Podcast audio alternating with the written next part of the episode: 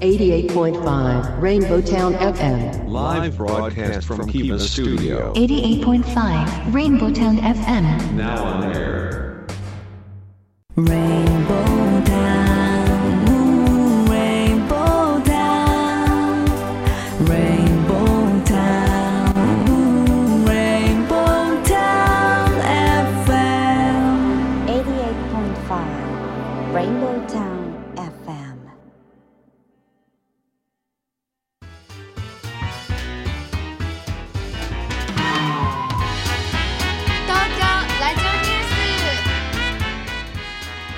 時刻は14時を回りました。FM88.5MHz レインボータウン FM をお聞きの皆さんこんにちは。そしてパソコンやスマートフォンを使ってサイマルラジオやリッスンラジオでお聞きの皆さんもポッドキャストでお聞きの皆さんもこんにちは。東京ラジオニュースメインキャスターの松ピーこと松本哲弘です。レインボータウン FM 東京ラジオニュース。この番組は毎週火曜日に個性あふれるコメンテーターとニューノーマル時代の気になる話題を独自の目線で語るニュース解説番組です。コメンテーターはライブ配信サービスアミーダ代表阿南秀樹さんこと DJ ジェットさんと次の時代にパラダイムシフトする企業を支援する専門家集団。株式会社エスペシャリー代表の小島圭さんです。よろしくお願いします。よろしくお願いします。さあね、えー雨が降ったり晴れたりねえ寒くなったり暖かくなったりはい。大変です大ね。変ですね。風邪ひいちゃいそうですようね。ん、結構ね風邪ひいてる人多くなってるみたいですよ。はい。で今時ね風邪でそうそう。ちょっとだけ熱が出たりとかあ喉痛いとか一言でも言おうものならそう咳なんかしちゃった暁にはも 大変なことになるじゃないですか。はいねどっちかわからないかうら。そうそう。うん、なのでねはい。本当にね、体調に気をつけなきゃいけませんが、ね。えー先週は、えー選挙戦の話をしましたけれども、はい。えー今週はですね、うん。えーちょっと海とかお魚の話したいかなと思ってますが、えーまあ、もうニュースとかでも皆さん見たかな？もう沖縄の海と魚が大変ですわ。うーうんん。これはねあの火山噴火の影響。あの海底火山の噴火、まあ、この間ね、えー阿蘇山も噴火しましたけれども。これはねあの小さなね海底火山の噴火もねここのところ、えー頻発してはい。起こっておりまして、えーその影響でですねその火山が噴火すると、まあ、噴出する、うん。えーまあ、いわゆるマグマがバーンとあの地上に地表に出てくるでしょ、うん。でそうするとね海底火山で火山が爆発するとその瞬間に水だからほら海じゃないですか、うん。だから急激にパンと冷やされて、はい。でそういうマグマが冷やされるとまあ言いや分かりやすく言うと軽石になるんですって、おうん、ーで軽石になるから、どんどん 小さな軽石がぷかぷかぷかぷか海に浮かんでくるわけよね、うん、でそれが今沖縄の海とかうん。漁港では、うん、うん。びっしり。しり。びっしりだからあの白い砂浜があのこの軽石でで軽石でも綺麗なその白い軽石じゃないんですよね、うん。ちょっとね泥っぽいもう本当に。ねそちょっとあまり 綺麗な色じゃないんだけどそこでびっしりになっちゃってで今度は漁港もその軽石がびっしり詰まってるから船もね。う。ん、スクリューで巻き込みますからね、うん。だから船も出せないと、うん、あー大変ですね。で続いてねそれに続いて今度はお魚ちゃんがこの軽石をさあの餌みたいじゃないですか。あの金魚の餌みたいな感じぷなかぷか浮いちゃわけですよ ってると特にうん。ね。、だからそれを食べちゃって飲み込んでで窒息死しちゃうと。でそれでおお魚が大量死していると。いうことでね、まあその自然現象自然の脅威ではあるんですけれども、まあ、ちょっとねいろいろと普通じゃないことが起こってるのかなというこの頃ですよね。うん。お魚食べられなくなると困りますね。めちゃめちゃ困ります。めちゃめちゃ困りますね。ね。うん、これねあの、だんだんね、お魚食べられなくなってきてる世の中に向かっているという、ちょっとそういう情報も入ったりしてますかあらららららら、今度ちょっとねあららららら、これも、まあ、今ね、いろいろ調べてますんで、またはい。今度これはね、はい、えーなんかでも以前ね、お肉も食べれなくなるんじゃないかっていう話もあった 何食べるんでしょうね、僕ら。はい、そのうち。どうすればいいんだ？ね、大豆ミート、大豆ミート。大豆ミート。あとバッタ？バあそういうのね、はい。あーまあねそういうのね昆虫食。昆虫食のね特集もね、はい。以前しましたけれども、うんそうですよね。はい、えーさて毎週オープニングで世の中のニューノーマルな話題をニュースピックアップとして紹介しています。えー今週はですね続けて火山の話題です。はい。えー阿蘇山が噴火。相次ぐ火山活動と地震、えー日本列島は活動期に入ったのかというニュースをピックアップしてみました。えー熊本県の阿蘇山が20日噴火しまして、えーまあ、今年は、えー九州から南西諸島小笠原諸島などで、えー火山噴火が相次いでいます。先ほども言いましたね、えーまた、えー関東東北地方それに能登半島とか和歌山でも、えー震度5弱以上の地震が発生しています、うん。ね。えーまあ、日本列島はこういうことから活動期に入ったのかと、えーいうふうに言われているんですが、えー少しね、えー専門家に聞いてみました、えーえーまあ、気になるのは、まあ、この、えー頻発する火山噴火や地震との関連性ですよね。うん。うん。でこれは、えーこの専門家によると、えー神戸大学海洋低探査センター客員教授の辰巳義行教授によりますと、えーまず明言しておきたいということがありましてこれは、えー火山はそれぞれ独自の活動をしておりまして連鎖することはないということだそうです。火山活動自体は、えーこれは、えーもう単発なんですって、うーん。えー火山活動を引き起こすマグマは地下約 30km より深いマントルに存在する局所的な高温領域であること。でこの局所的な地域の底で発生して上昇してくるそのマグマというのは一旦地下数キロメートル付近でマグマだまりを形成すると、まあ、マグマだまりというマグマをね一回プールする場所を形成してでその下から新たなマグマが注入されることが引か金となって、えー地表へ噴出するというメカニズムだそうなんです。うん、でつまりそれぞれ火山の下にはこのような一つのマグマシステムというのが、えーそれぞれ存在していてうん。決して地下でマグマがつながっているのではないそうです。うん、でただ、えー地震と個々のマグマシステムとは関係があるようでして、うん。えーまあ、2011年の東北地方の太平洋沖地震では、えー地震の影響で地殻に変化が起こってマグマシステムに圧力がかかって、まあ、そのいわゆるビールの線をポンと抜くような噴火がこういう連動があったそうです。うん。ただ今のところはこのような、えー連鎖反応は起きていませんと、うん。うんいうことなんですけどね。こういうね、まあ、マグマシステム。ねこういうお話を聞いて私も知ったわけなんですが、うん。まあ、こういうね、えーことなんですって。えーなので、えーまあ、つまりその、まあ、阿蘇山とかね、この九州の火山は連動して噴火を起こしているわけではなくて、えーましてや、まあ、遥か離れて別のプレートが沈み込んでいるその小笠原諸島と火山とは全く無関係だということです。うんでもちろん、えーこれらの噴火が、えーふまあ、言われてますよね、富士山も噴火とかね、えーつながるのではないかということ、うん、ただ、この富士山をはじめ多くの東日本の火山は2011年以降、マグマが噴出しやすい状況にあることは忘れてはいけませんと。ただ単体のマグマシステムなんだけど、まあ、富士山とか、まあ、関東あたりね、はい。ここらあたりの、えー火山も、えー噴出しやすい状況なではあるということです。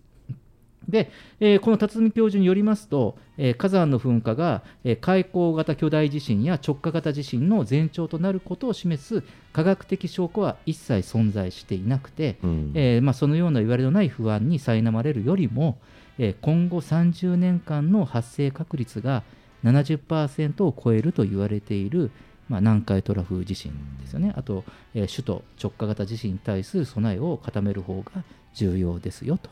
いうふうに言っています。なるほどね、どうでしょうね。なんか例えば地震が起きた時に、うん。あのあそこの小学校に避難するとかそれは分かってるけど、もし富士山にが噴火した時うん。に、えー、とどどうすればいいのかっていうのは今僕分かってないです。うん、うん分かってます？分かってる人は少ないと思います。そうですよね。ねえ。うん。あの富士山と言われてもなんかうん。ちょっと大丈夫だ、大丈夫かなっていうなんかうん。うんうん。子供の頃から富士山知ってるし。富士山してるしね。だから少し安心しているところがあるんですが、うん。やっぱり準備はした方がいいですよね。ちょっと今調べようと思いました、うん。富士山がもし噴火したらどうすればいいのか。どうすればいいか。そうですね実際にね、まあ、はい。そういうこととかね、やはりもうそのでつい最近もちょっと大きな、ね、地震がありましたけれども、うん。まあ、こういうその、まあ、首都のこう直下型地震とかっていうこと、はい。まあ、そ地震の時間も長くなったりとか、うん。うんすごいなんか不安を煽ることがすごく今うん。要素が多いので、はい、そうですね。不不安を少しでも減らすにはやっぱり調べなくちゃかな。調べなくちゃそいうけないですね、あのまあ、今回ねあのこうやってその辰巳教授のお話を、まあ、レポートさせていただいたようにですねやはりあの、まあ、こういうふうにあの聞けばだしあと、えーこの教授も3冊ぐらいいろいろこう地震とか地殻に関する本を出されていて、情報を取ろうと思えば今いくらでも取れる状況なんですよね、うん。だから、ね。なんかこう何もこうなんとなくの不安を煽るということよりも、まあ、ちゃんとね調べてね。うん。分かってちゃんと調べて備えをするっていうことが、そうそう、まあ。だからちゃんと調べるときに、うん。あの調べ方気をつけるっていうのが大切ですよね。うん。情報が多い時代に生まれたら、うん。情報の選択肢ね。そうですよ選ね。択する力がなんか問われる時が来てるのかなっていうところもあるので、そうですね。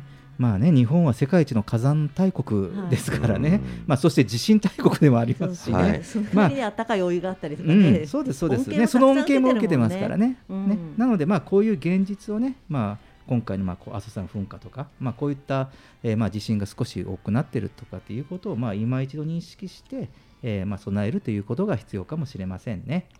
はい。まあ、こうやってね、あの災害の時はね、うん。あの一番ね、こういうラジオもはい。必要な情報源としてね、うん。助けになりますから、まあ、ちょうどね、あのこうやって、えー番組でお話しするにはいいタイミングかなと思いまして、ピックアップしてみました。以上、今週のニュースピックアップでした。東京ラジオニュース。東京ラジオニュース。東京ラジオニュース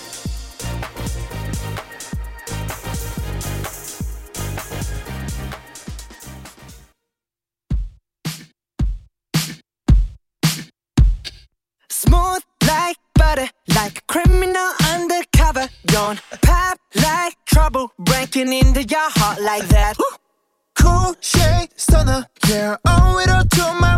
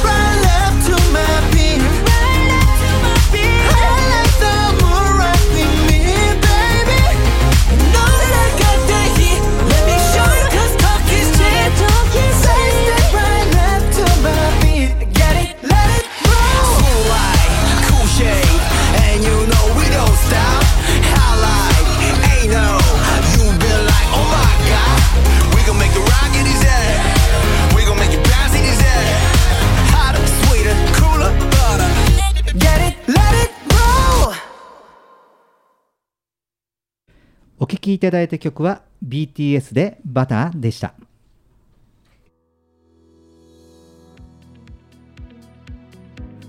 レインボータウン FM 東京ラジオニュース。今日のテーマはワーケーションと自治体。地方創生に向けてです。コメンテーターはライブ配信サービスアミーダ代表阿南秀樹さんこと DJZ さんと次の時代にパラダイムシフトする企業を支援する専門家集団。株式会社エスペシャリー代表の小島圭さんです。よろしくお願いします。よろしくお願いします。えーそして今日もこの話題にはゲストコメンテーターをお迎えしております。ビッグローブ温泉ワークから羽賀光平さんです、えー改めてビッグローブさんでは温泉宿と企業をつなぐ温泉ワークと題して温泉地でのワーケーション事業に注力されています羽賀さんはそのワーケーション事業の指揮を取っていらっしゃいます。よろしくお願いします。よろしくお願いします。はい。今日あの羽賀さんの T シャツ真っ赤な T シャツで、はい。えーなんかあの日本の国旗かなと思ったらよく見たらなんか白いのれんですかねこれあ、そうですね。これ当時ジャパンって書いてるんですけど。本当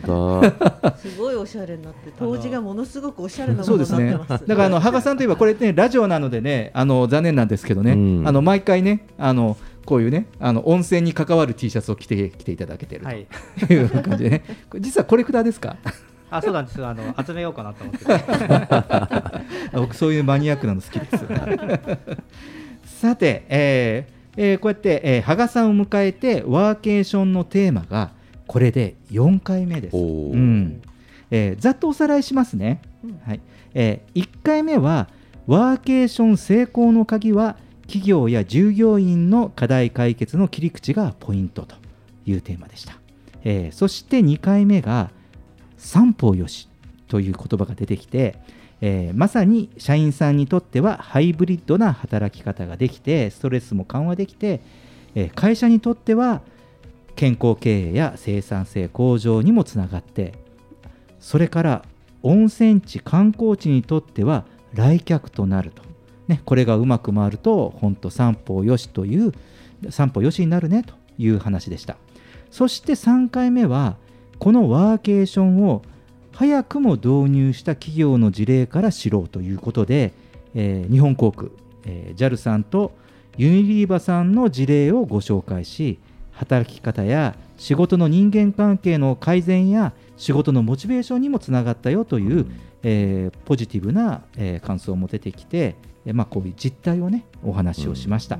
えーね、ジェットさん、小島さん覚え覚えていますか？覚えてますよ。うん。大丈夫です。なんか興味深かったことって、僕はやっぱり1回目うん。の、あのーなんかやっぱりこうコロナ禍においてワーケーションもそうですけど、やっぱり最初って新しいことに踏み出すときにやっぱできない理由ばっかりこう、うんどうしても言っちゃう。で一歩踏み出せないっていうところから、やっぱりこうできない理由じゃなくてそもそも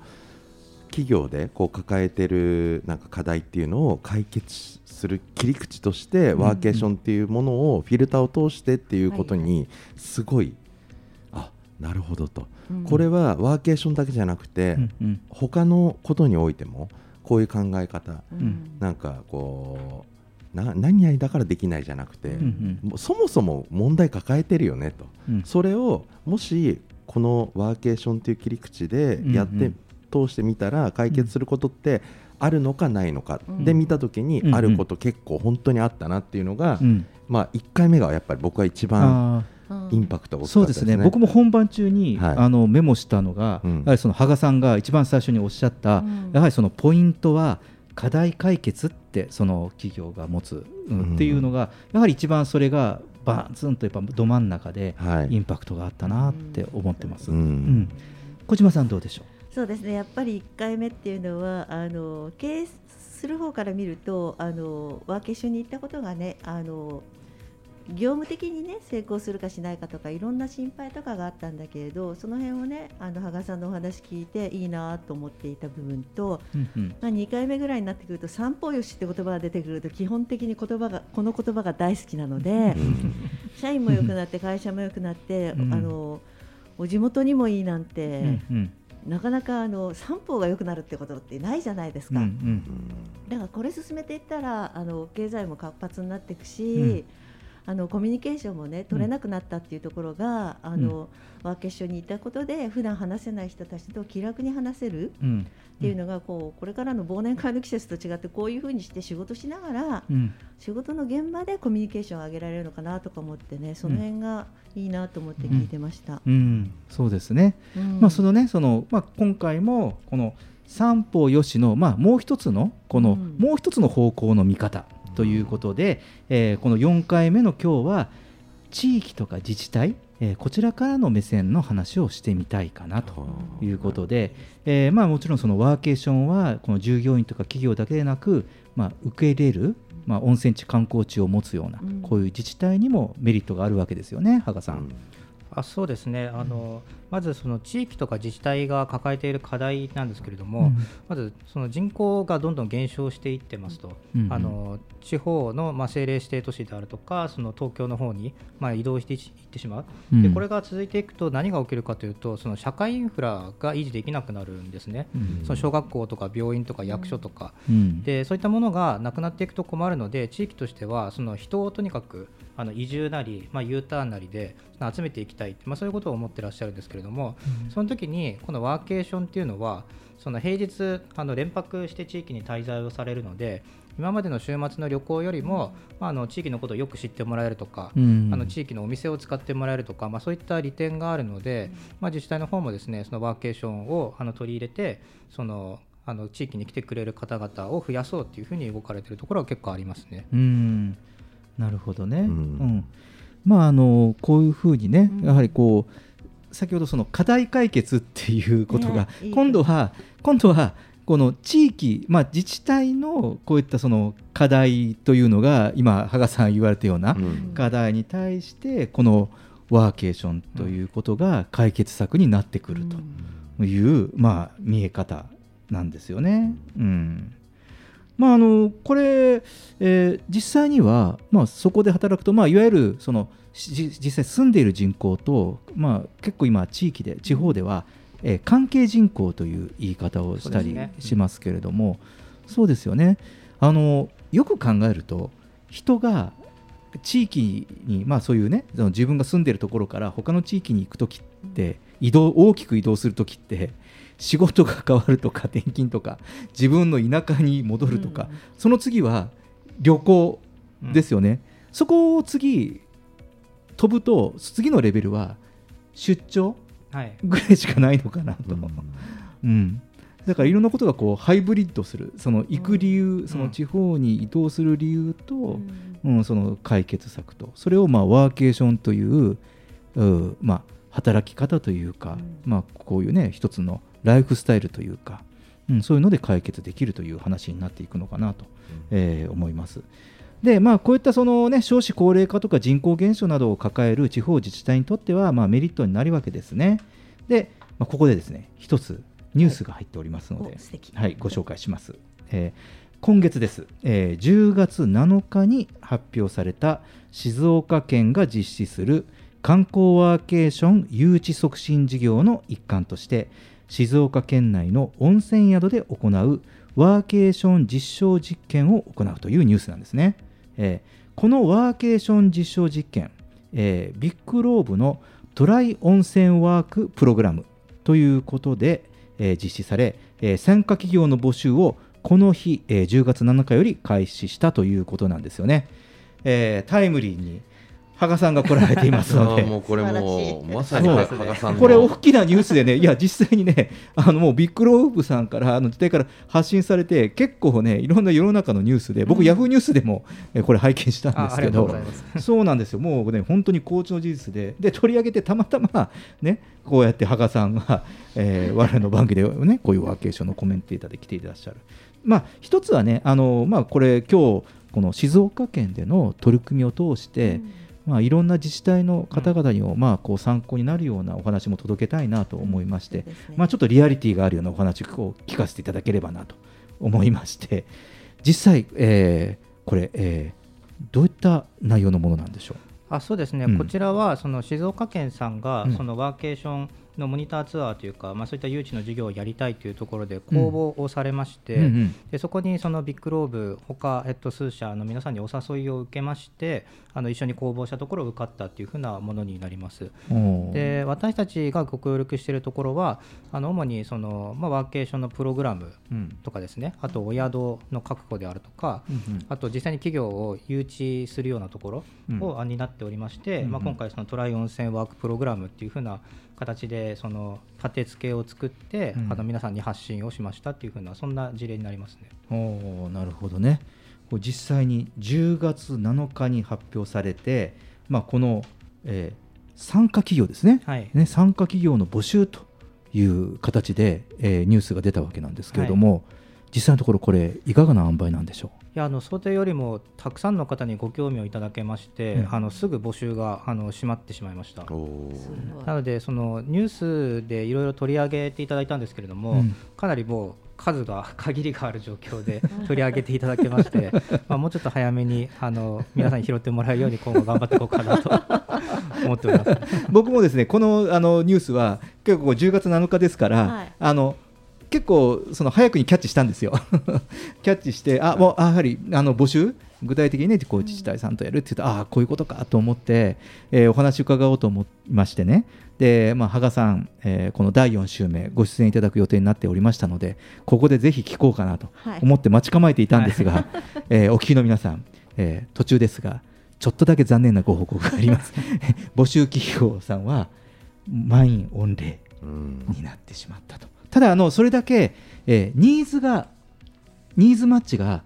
えーなっているということですよね。このあそうですねワーケーショはいンという取り組みに対してね、えー企業側のニーズもということですよね。うん。はい、かなりやはりワーケーションの認知が広まっていって、うんまあ、実際にやってみたいっていう方々が本当に増えてきたのかなと思ってまして、うんうん今回その応募いただいた企業さんも結構名だたるその大企業様からもこうご連絡をいただいてまして、うんうんかなりあの、まあ、浸透してきてるなっていう実感がすごくありますね。ああなるほどね。またねその様子などもねお話を伺えたりしたりしたいですが、まあ、まずですねそのちょっと気になるところは実際にこのワーケーションのプログラムですよね、まあ、先ほど、まあ、こういうその誘致促進事業に向けた、まあ、プログラム作り、まあ、こういったものを、まあ、提案して、まあ、やることになったということなんですが、まあ、こういったそのワーケーションプログラムおそらくそのどんな内容なんだろう、まあ、こうプログラムってもピンとこない人もいるのかもしれませんが、そのどういったことをポイントにこういったそのワーケーションプログラムっていうのをこう組んでいくんでしょあそうですね。そのまずその企業の方に参加をいただきたいので、うん。やっぱり企業の方が参加するメリットであったり参加しやすいものっていうのをまず前提に考えます、うん。なので私たちはもう本当に企業の方がですね、自分の上司であったりとか、うん。あるいはその部門であったりを、うん。あの説得できるあの臨機が取れるっていう仕組みでまずプログラムを作るということを第一にしておりまして、で例えば今回の例でいきますとちゃんとあの事前の効果検証ができるので、うんうん。まあ、ワーケーション制度あの自社で試して見る前に1回これに参加をして効果を試してみたいとかですね、まあ、そういったその倫理に書きやすいようにあのプログラムを作っているというのがあります。であともう一つはその私たちインターネットサービスプロバイダーなので、そのネットワーク詳しいんですよね。なのでテレワークできるお宿さんなのかどうかっていうところをしっかり調べられるので、まあ、そこでちゃんと仕事ができるお宿さんですっていうところが保証できると。でそのあたりがやっぱりその安心の材料になっていて、じゃあビッグローブがやってくれるんだったら、ここに応募しようというふうに思ってくださる方が増えてきたのかなというふうに思いますね。ああなるほどねあー確かにあのこの効果検証まあ、こういったものがその定量化数値化してその、ね、見えるか、はいそのスまあ、ストレス度合いとかフィジカルの、ね、度合いとかそういうのは一つ大きいですよね。それとその気になる僕もあのワーケーション体験プログラムに参加したことあるんですけれどもやはりねこのインターネットの接続環境っていうのはもうこれね切実なあの問題です、はい。あの都会と違ってバックアップが効かないものですから。ね。はい、その場所が NG だったらじゃあ他のところに移ってとかなかなかねそこが難しいので、そこがどうかっていうのはすごく大事ですね。すよね。やはりそんな時に、まあ、あれですけど、そのインターネットサービスプロバイダーのビッグローブさんがってやると、安心材料ではありますよね、うん非常に。確かに。ネットワークつながらなかったらあのワーケーションじゃなくてただの有給ですよね。あそうですそうです。仕事ができなくなっちゃう。ね。仕事できないとお休み扱いになっちゃったりするとかわいそうなんでこれはね、うん。保証してあげてほしいところそなですうんですよごくいいね。ですよね。うんそうですね、まあ、あのこういった、ね、そのプログラム作りということで、でまあ、ちょっと今回の、まあ、こういったその自治体との座組みについて教えていただきたいんですけど、えーまずその登場するのが自治体さんですよね、で、えー参加企業がいて、あとそこに、えーまあ、ビッグローブさん、まあえービッグローブさんが、えーと温泉ワークと。いうことで、まあ、その温泉ワークプログラムっていう形で、えーまあ、提供するとなるんですが、えーこれちょっとどういった動きっていうかその立ち位置っていうふうになるんですかね。あそうですね、理えっと多分その地域の方々がその、まあ、純粋にワーケーションに来てくださいっていうふうに、うん。あのモニターツアーを企画すると多分バケーションがメインのコンテンツになっちゃうと思うんですよね。うん。でそうするとこの企業の方々がなかなかワーケーションで参加しにくいと、でその間に私たちが入ることで、まあ、企業が参加しやすいしあの地域の方々にも駅が残るようなワーケーションっていうのを作れるっていうふうな、まあ、仲人みたいな立場で入らせていただいてあのやっているっていうのがその私たちになりますかね動きとしては。なるほど。わかりやすくないですか、うん。あのすごく小島さんあの企業と、ね、あの自治体、うん。まあ、その温泉地とか観光地を持つ自治体との仲人役をビッグローブさんがやると。だから、あれですかね、このえーインターネットサービスプロバイダー、ビッグローブさんですけど、あれですよね、そのワーケーションサービスプロバイダー。そうです。なんですよね、やっぱりね、そういうこう、ね、仲を取り持つ。うんすごいですね。そうなんですあの結局、このワーケーション三方よし、まあ、企業と従業員と温泉地、それぞれメリットがあるということなんですけれども、うんうんあのそれぞれのメリットを作らないといけないんですよね。うんうんでも自分たち目線になっちゃうと、うん。自分たちが持ってる道具とか良さをこう相手に押し付けるような形になってしまうので、相手にとってメリットが生まれないって、うん。で三三方すべてちゃんとメリットが立つように仕組みを作って提供するっていうところが実は一番ハードルが高くて、うん。でビッグローバーはあえてそこにしっかりと挑戦をして、あのやっているっていうのがこの温泉ワークになります。うん、そうですよね。うん。そしてまたねこのこれに加えて先ほども羽賀さん言ってらっしゃいましたけどこの実証実験ではあの先月この番組で日本の温泉特集のゲストであのゲストコメンテーターで来ていただいたあの後藤康明プロフェッサはい、ーのねあの日本健康開発財団の監修のもとでメンタルとかフィジカル面で、まあ、どんな改善が見られたかっていうことをその医科学的定量的に効果検証を実施するということですから。これはあのどうでしょう？経営者の皆さんもあの従業員を送り出す身としてはこういう効果検証が図れるってなるとなんかこう会社としての取り組みもしやすくなるんじゃないですかね。しやすくなりますよね、うん。今までのなんか自分たちで何とかっていうところから、うん一つ用意されたものの中であの安心して頼ま楽しくお仕事ができるようになるっていうのはすごくいいことですよね。うんあとなんか地方の方たちとね以前お話しいただいたようにちょっとお話をすることで違う視点ができてくるし、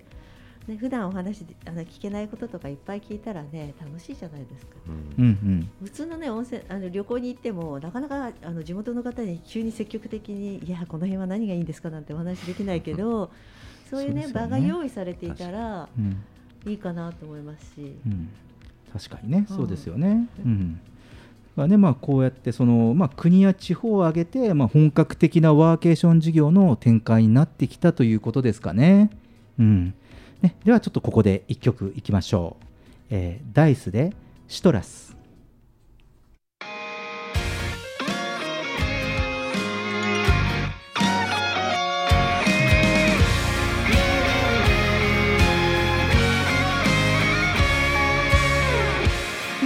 を奪ってゆく路地裏の香りが昨日までの僕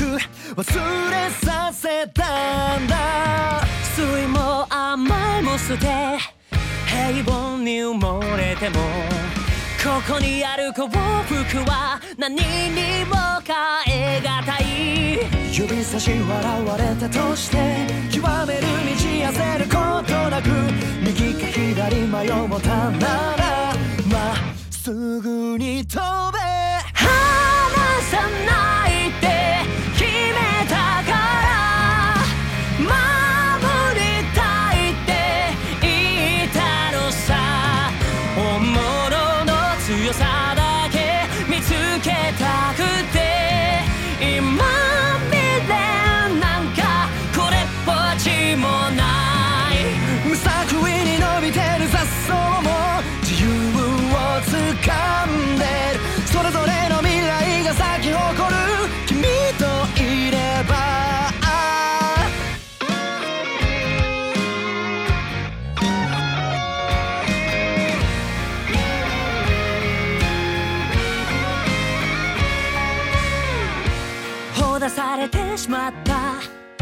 トラスの香りに強く心の臓を掴まれたようでうまく笑えてるあの日の僕らよりも悩み方すら忘れた誇らしい愛情そぞろに花を聞かせては誰かに怯えて生きるより上も下もない世界で包 み込ん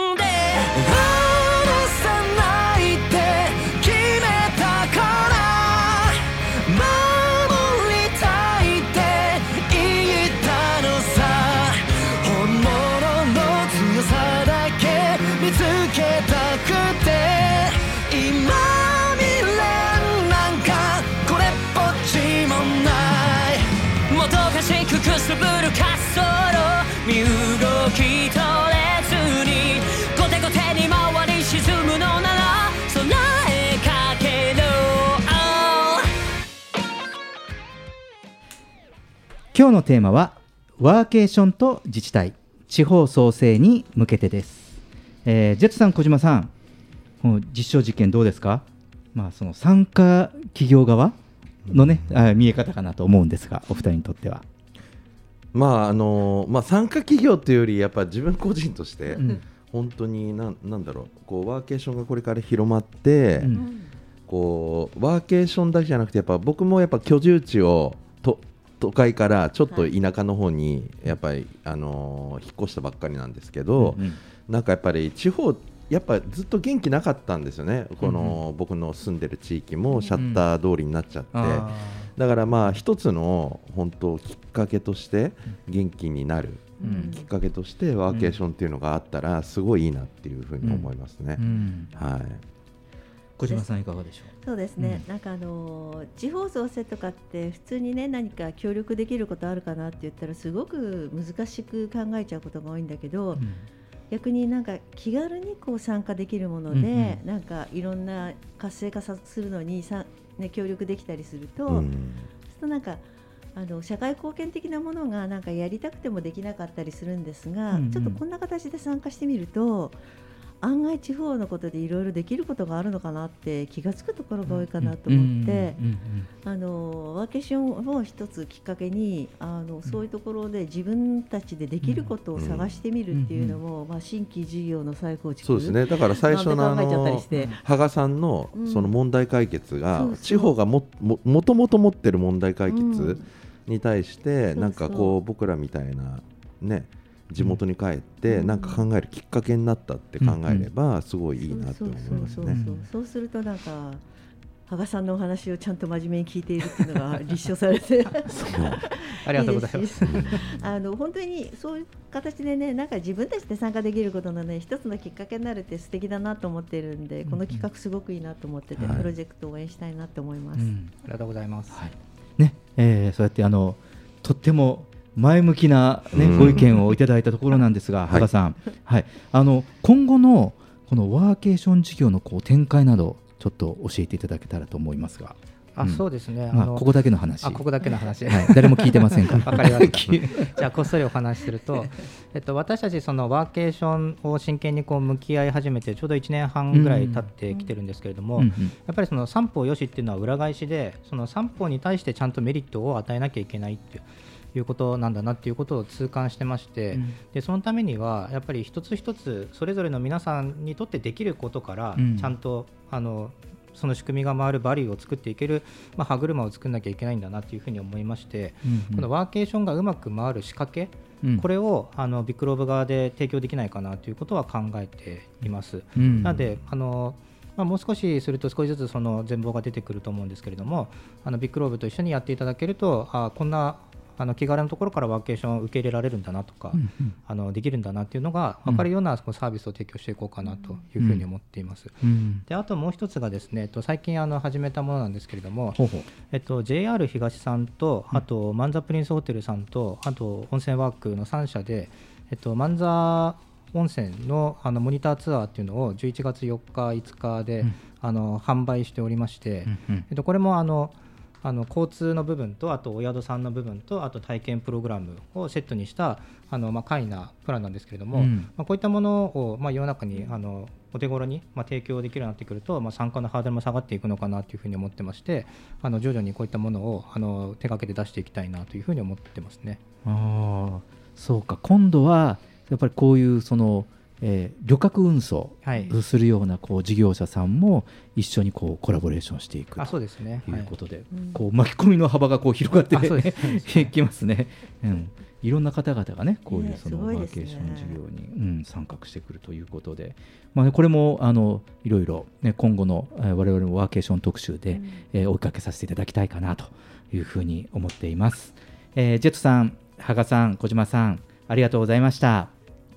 レインボータウン FM 東京ラジオニュース、えーテーマは、えーワーケーションと自治体、ねえー地方創生への取り組みでした。東京ラジオニュース。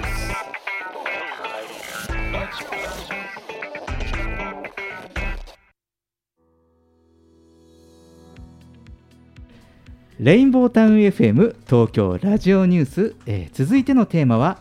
コロナ影響による旅行の意識調査からです。コメンテーターは引き続きライブ配信サービスアミーダ代表阿南秀樹さんこと DJ ジェットさんと次の時代にパラダイムシフトする企業を支援する専門家集団。株式会社エスペシャリー代表の小島圭さんです、えーそしてビッグローブ温泉ワークから羽賀光平さんですよろしくお願いしますよろしくお願いしますよろしくお願いします。さあ、えー最新情報が入ってきまして、はいはいえー日本旅行総研が、えー長期化したコロナ禍で旅行という、えーコンテンツが消費者にどのように捉えられているか、えー調査内容のまとめを今月11月あ10月11日に発表しました。ねえーその中でも特徴的だったことをピックアップしてご紹介しますね。さあまず一つ目が、えーこれからの旅行選びで魅力的な形態はということで、まあ、結論を先に言うとですね感染対策は当たり前の要素です。うんで、えー感染対策を取られた宿泊施設での宿泊あと感染対策を取られた公共交通機関での移動の順に回答が多くありまして、まあ、このことから、えー交通機関や宿泊先での、えー感染対策、ね、他人との接触を避けたいとする声は一貫して上位を占めているということで旅行者の意識対策へ、ね、こういう感染対策への意識が高いことが分かりますよね。うん、で、えーまあこういったこと、えーこうやってこれをその発展させると、えーワクチン接種者への割引とか、えー PCR 検査サービスといったコロナ禍を意識したサービスを求める声も、これは自由回答では出てきたそうなんですよね。さあ、いかがでしょうね、あのもうこれは忌憚なく皆様、ご意見いただければと思いますが、まあ、もう当たり前になりましたよね。あの そうですね。感染対策してないところに行きたい入りたいはないですよね。いやだからこれ本当に難しくて、うん。その感染対策を取っているということはやっぱり密を避けるとか、うん。そのお客さんを今までとコロナ前と同じように、まあ、いっぱい入れてっていうふうな運用ができないということなので、うん。ますますその、まあ、お宿としてはかなり対策を求められて大変になっていくという時代ですよね、ちゃんとそのコロナの前までスムーズに上がるということがないというふうな。うん。そうですね。なので、例えばこう収容人数、レストランなんかでも、まあ、以前よりもかなりスペースを取ったり、はい。えーちょっとね、こういうそのセパレート型にしたりとか、ね、こう区分け、うん。半個室、個室にやはりすることで、あの多分こうキャパシティなんかは小さくなったりとかってするので、まあ、そういったその反面、ね、あのこういった対策の反面運営の形、運用こうなんていうのかなこうビジネス的に言うと採算モデルの取り方が変わってきたりするんじゃないかなっていうのは、僕もこのデータを見てちょっとこう裏読みするとそれを感じましたね。うんさあじゃあちょっと続いていきましょうか。えー次の旅行は何がしたいですか？ということで、えーこちらはですね温泉でのんびりと過ごしたいという答えた方が最も多く。これはあの変わらずという感じなんですよね。やはりその旅での癒しくつろぎは重要な要素であることがわかるんですが、えーもう一つ2番目に高い数値となった旅の要素はグルメ旅を満喫したいでした。うん。ね。えーやはりこれあのコロナ禍で外食の楽しみを制限されたということが影響してまして、まあ、グルメ旅による、まあ、外で美味しいものを食べたいという思考が強まっている傾向にあるということですね。まあ、あのこちらの質問に関してもその自由記述では大浴場やレストランの人数制限を求める声や露天風呂付き客室部屋食、ねえー個室での食事を求める声も多くあったということで、まあ、個人や小グループのみの空間で安心してゆったり過ごしたいというニーズが読み取れたということなんですけどいかがでしょう？これについて。これ外食なんですけど、うん。これってなんかあんまりこうメディアとかで言われてないんで言っていいのかわかんないですけど、うん。まあ基本的に飲食店の人みんな苦しんでるってなってるじゃないですか、はい。だけどあの ま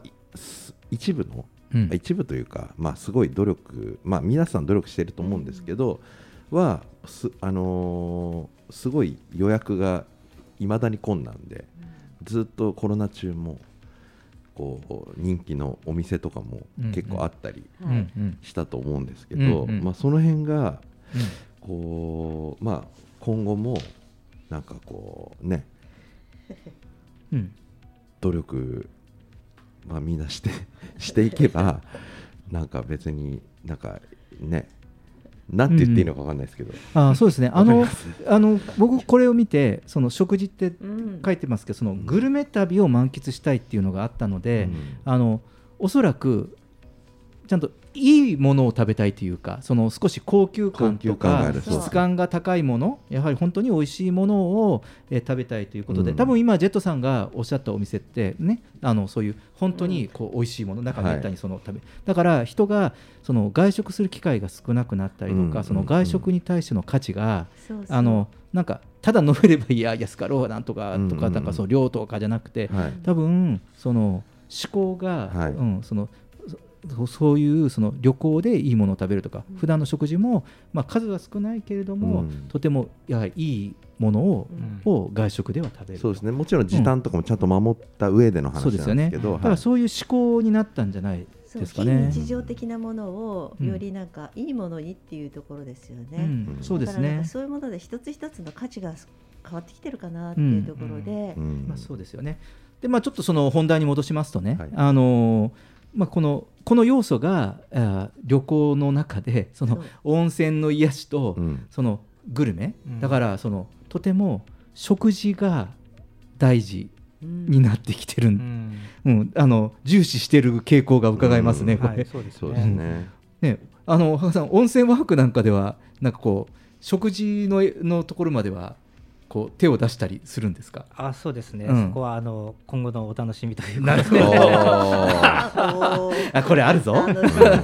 これあるぞ。いや本当その その地産ねはい。地域のものを食べたいなっていうのはありますよね、そうなんですよね。はい。結そうですよね。そのまあ、先ほどの感染対策を取られたっていうところもですね、うんうん。あの温泉宿さんですとあのお宿のお部屋はあの個室になってますから、うんうん。まあ、そこでその、まあ、安心して楽しんでいただくっていうニーズが今後またさらに増えていくのかなというふうに思ってまして、うんうん。ただそうするとお宿のこの労働力といいますか、うん。その非常にコースがかかっちゃいますそうですよね。そこをこう軽減するような仕掛けであるとか、うんあのまあ、そういったプランであるとかうんっていうふうなところを、まあ、ご支援できたらなというふうには思っています。うん、そうですね。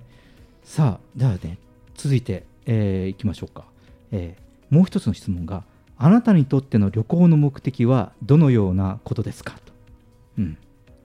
でえーこれ、えー結果が出ましたのは、地域ならではの食事や、地域ならではの自然の景観とか観光を楽しみにしているという方が多い結果となりました。まあ、今のね食事のところも結構こういう要素も必要なんでしょうね、地域ならではの食事とかね。うん、で、えーまあ、その後にその自分のリフレッシュとか家族や同行者に喜んでもらうという目的を挙げた人も多かったということですね。やはりこれあの自粛生活からのね疲れをリフレッシュするということが望んでいることが、うん。まあ、推測できるかなと、うん。思いますよね。うん、やはり結構その地域ならでは、うん、地域の特性を生かしたっていうのはキーワードなんじゃないですか？あそうですね、うんあの本当にコロナで自分の家とその周辺から出られないっていう風な、うんそういう状態になっていたので、うんうんやっぱりどうせ旅行に行くんだったらそこの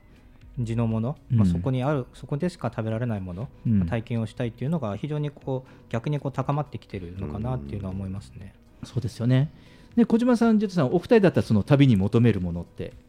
これに当てはまりますか？私はまずお食事で。お食事で、まあ地域ならではの食はい。事ですよね。うん。あとなかなかあの東京で毎日生活していると自然とっていうと、うん。触れ合うのがゴルフ場ぐらいしかないので。せっかく自然と触れ合う。せせっかく行ったらなんか知床だったら知床のとこ散策するとか、うん。なんか散策とかしてみたいですよね。うん。ですね。まあなんかコロナの前よりも、うん。よりこう地域とか、うん。その特性とかっていうのに、うん。すごい興味がうん。湧い湧くような環境になったなっていうのはすごい実感してますね、うん。周りの人の話とかでも。うんうん。はそうですよね。はい。まあね、あのこういったね、まあそのまあ、個人の思考もこういう状況の中で、うん。まあ、少しちょっと変わりつつあると、まあ、そういった中で、まあ、僕らもその求める旅行、まあ、たまたま今日はね前半ワーケーションのねこういうプログラムの話とか、まあ、提供する側の話もしましたので、まあ、こういった意識もこう鑑みていく必要があるのかななんて、えー思いました。はい、えー、羽賀さん、ジェットさん、小島さん、ありがとうございました。レインボータウン FM 東京ラジオニュース、テーマはコロナ影響による旅行の意識調査からでした。